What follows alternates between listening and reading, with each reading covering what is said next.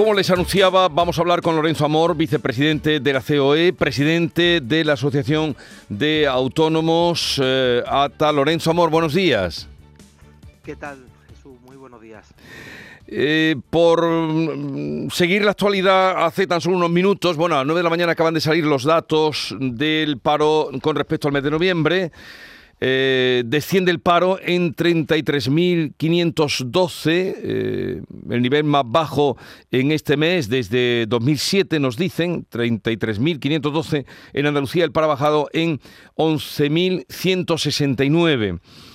Eh, con esta bajada del paro hay quien lo cuestiona, pero bueno, díganos usted qué valoración hace de este descenso del paro. Bueno, yo no voy a entrar en, en, que se cuestionen los datos, lo que sí es indudable es que hay eh, choca que hay 100.000 demandantes de empleo y solo y luego 33.000 parados menos, ¿no? Eh, lo que sí es verdad es que los datos bueno son buenos para Andalucía, donde prácticamente de uno de cada tres parados menos que hay en Andalucía tiene acento andaluz. A mí me gusta siempre los datos de mm, fijarme en los datos de creación de empleo, ¿no? Creación o destrucción de empleo. Y desgraciadamente en el conjunto de España, eh, en el mes de noviembre, un mes a las puertas de Navidad, donde está el Black Friday y demás, ha habido destrucción de empleo en España, 155 empleos menos. Esto constata el frenazo que se está produciendo en el empleo. En cambio, eh, hay que decir que los datos son muy buenos para Andalucía.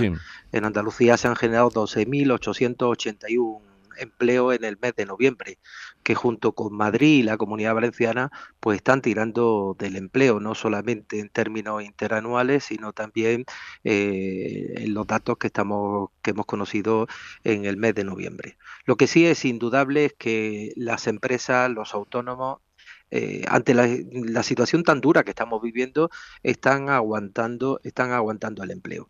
Lo que, bueno, también se constata es que hay un frenazo importante.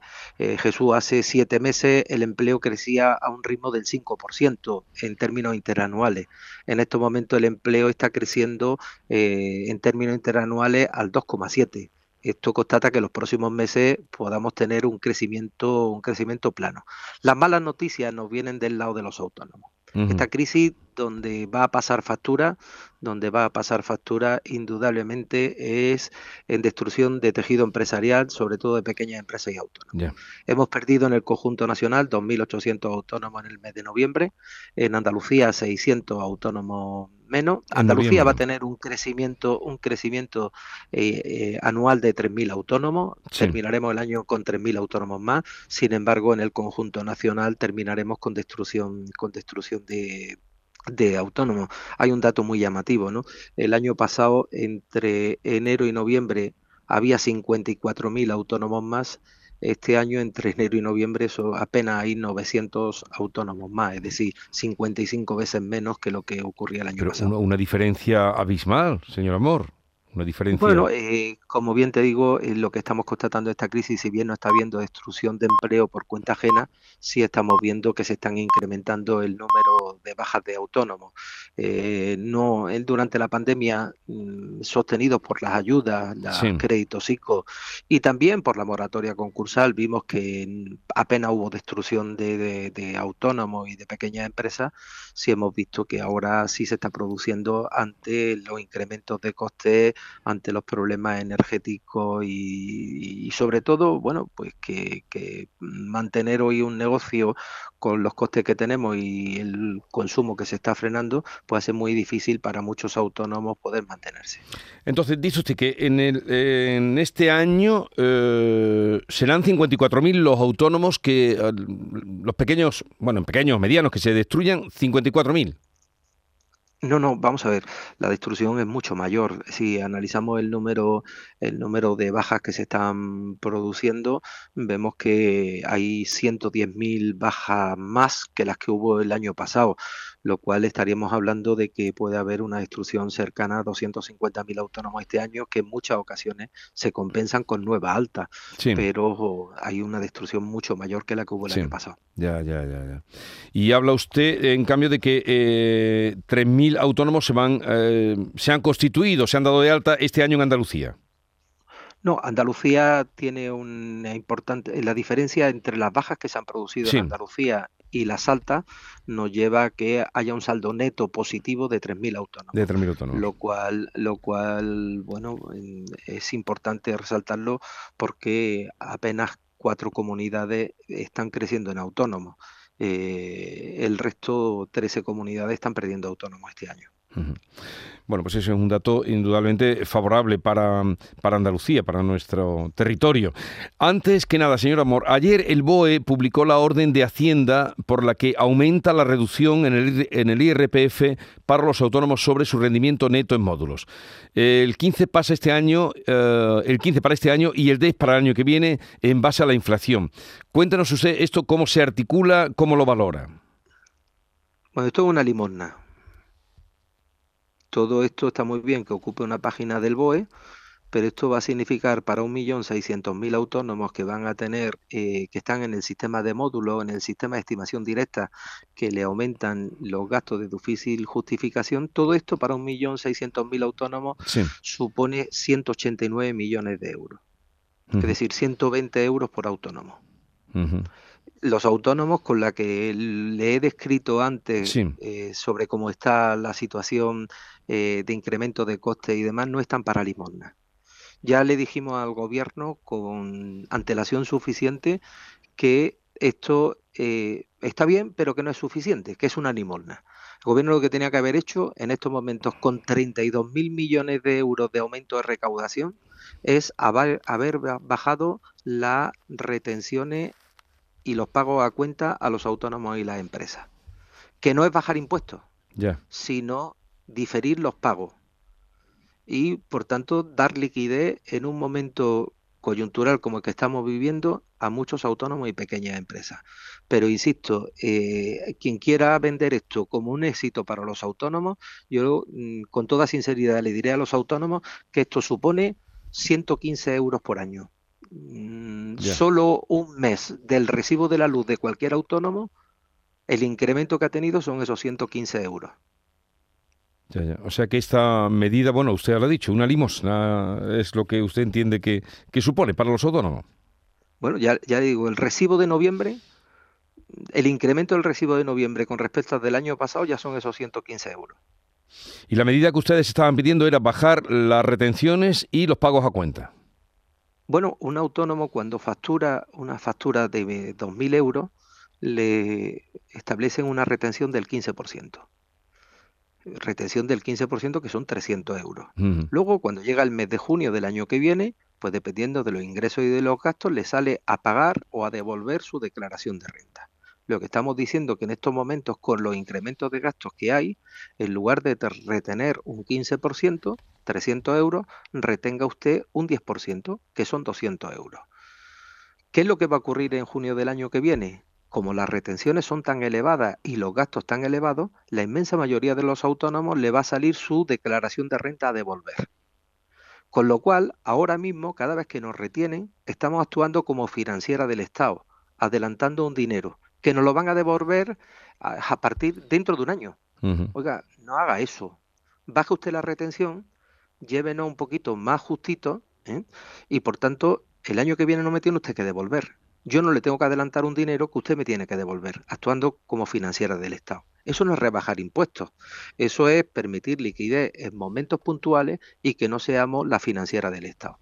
Eso para muchos autónomos es mucho más valorado que lo que han hecho, que al fin y al cabo, como digo, no deja de ser una limosna. Bueno.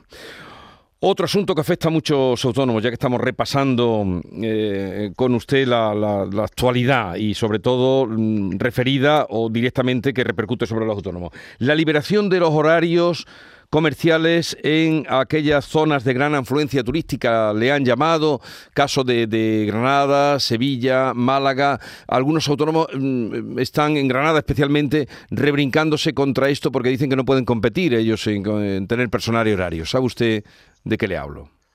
Bueno, a ver, eh, nosotros entendemos que en estos momentos poner limitación a los horarios cuando uno eh, está comprando a través del móvil y en 40 minutos tiene en su casa cualquier producto, pues ya no tiene el sentido que tenía, que tenía antes, ¿no?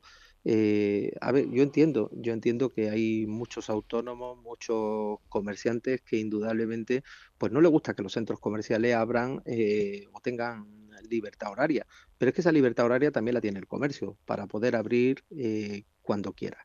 Es verdad que esto hace 15 años tenía un sentido, ya insisto que en estos momentos cuando alguien puede comprar lo que quiera y tenerlo en su casa en menos de una hora, tener limitado, tener limitados los horarios, pues desde luego ni favorece el empleo, ni favorece la actividad económica, ni favorece a la sociedad en general, porque hay que decir que bueno, hay muchos comerciantes que están alrededor de los centros comerciales o hay muchos comerciantes que están dentro de los propios centros comerciales y que desde luego lo que quieren esos propios comerciantes también es que se abra más horas para poder mm, vender o facturar más y poder competir, pues por ejemplo, con lo que son las grandes plataformas que como digo, uno puede comprar y antes de, la de las 11 de la noche la tiene en su casa el mismo día.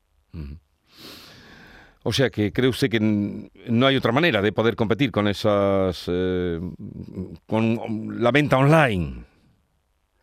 Bueno, eh, uno de cada tres españoles compra al menos una vez eh, a través, con un clic, ¿no? Sí. Mm, el problema es que vemos que cada vez la venta online está aumentando y bueno, mm, lo que sí es verdad que también estamos viendo es que cada vez más comerciantes, más pequeños empresarios, más autónomos están dentro de esa venta online, ¿no? Eh, otra cosa que ustedes desde ATA han puesto en marcha una campaña de autoandaluces eh, para captar, supongo, más eh, autónomos que se quieran agrupar en ATA, ¿no? Bueno, en primer lugar es una campaña para poner en valor la importancia que tienen los autónomos en Andalucía, ¿no? Una Andalucía sin autónomos es una Andalucía oscura, ¿no? Si hoy hablamos de una creación de prácticamente 13.000 empleos, gran parte de esos empleos se concentran en los autónomos. Pero por otro lado, indudablemente, eh, es poner también a la organización al servicio de los autónomos en Andalucía.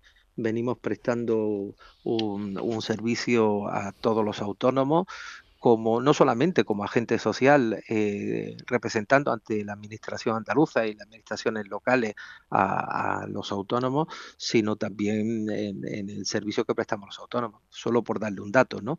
Eh, el año pasado atendimos a través de una línea telefónica que tiene ATA a más de 50.000 autónomos andaluces. En lo que llevamos de año eh, van 47.000, es decir, esa es, eh, al fin y al cabo, lo que tiene o lo que tenemos que hacer, comprometernos con los autónomos de Andalucía y esta, esta campaña mm, viene a poner en valor la importancia del autónomo andaluz, pero también en poner en, eh, ponernos al servicio de esos autónomos.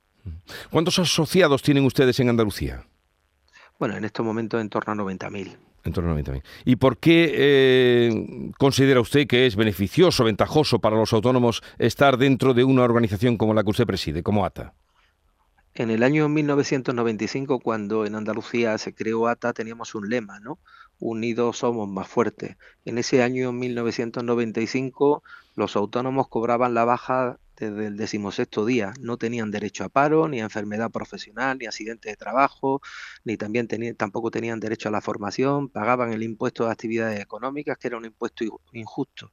Gracias a esa unión que somos más fuertes, todo eso que le he dicho antes, hoy eh, ha cambiado. Cobramos la baja desde el cuarto día, un millón y medio de autónomos cobraron el paro en pandemia, tenemos derecho a la formación, al accidente de trabajo, a la enfermedad profesional, jubilación anticipada, no existe el impuesto de actividades económicas, es decir, eh, la unión hace que eh, quien tiene que representar a los autónomos y, bueno, consensuar, dialogar con las administraciones públicas, pues te hace mucho más fuerte. Por cierto, señor Amor, usted es de Jerez, y el año pasado. bueno, mm, que se, me vaya a enfadar, mi madre. Yo bueno, usted de Córdoba. Ah, exacto. Sí, cuando lo estaba diciendo, digo, creo que es de Córdoba, pero porque está ahí el amor compartido. El caso es que usted viva por. Usted el año pasado llevó la primera zambomba jerezana a Madrid. ¿No es así? Efectivamente. Que es que me acuerdo ahora de que por esta fecha haberlo llamado. ¿Este año también la va a llevar o...? no, este año, este año nos ¿Dónde la va a hacer? este año nos toca hacerla, nos toca hacerla en Jerez. Nos toca hacerla en Jerez. ¿Y qué repercusión tuvo en Madrid? Bueno, yo creo que fue eh, impresionante, ¿no? Eh, mucha gente que no, no, no, sabía lo que era una zambomba o pensaba que era ese objeto que, solemos tocar e, en, Navidad, pues descubrió de lo que es una zambomba jerezana y bueno, ese, ese bonito ambiente, esa forma de, compartir un, un, buen rato eh, cantando, cantando villancico y bueno, pues degustando también esos bonitos, esos buenos caldos que tiene la tierra de Jerez, ¿no? Haciendo patria, haciendo patria. Es que me estaba acordando ahora, digo, yo recuerdo haber dado la noticia de cuando Lorenzo Amor llevó la zambomba a Madrid. Bueno, eh, gracias por estar con nosotros, eh, que vaya todo bien, si no hablamos antes ya de, fin de año, que tenga un buen año y, y feliz puente si es que puede tomar algún día. Pues muchísimas gracias Jesús y un saludo a todos los oyentes de Canal Sur.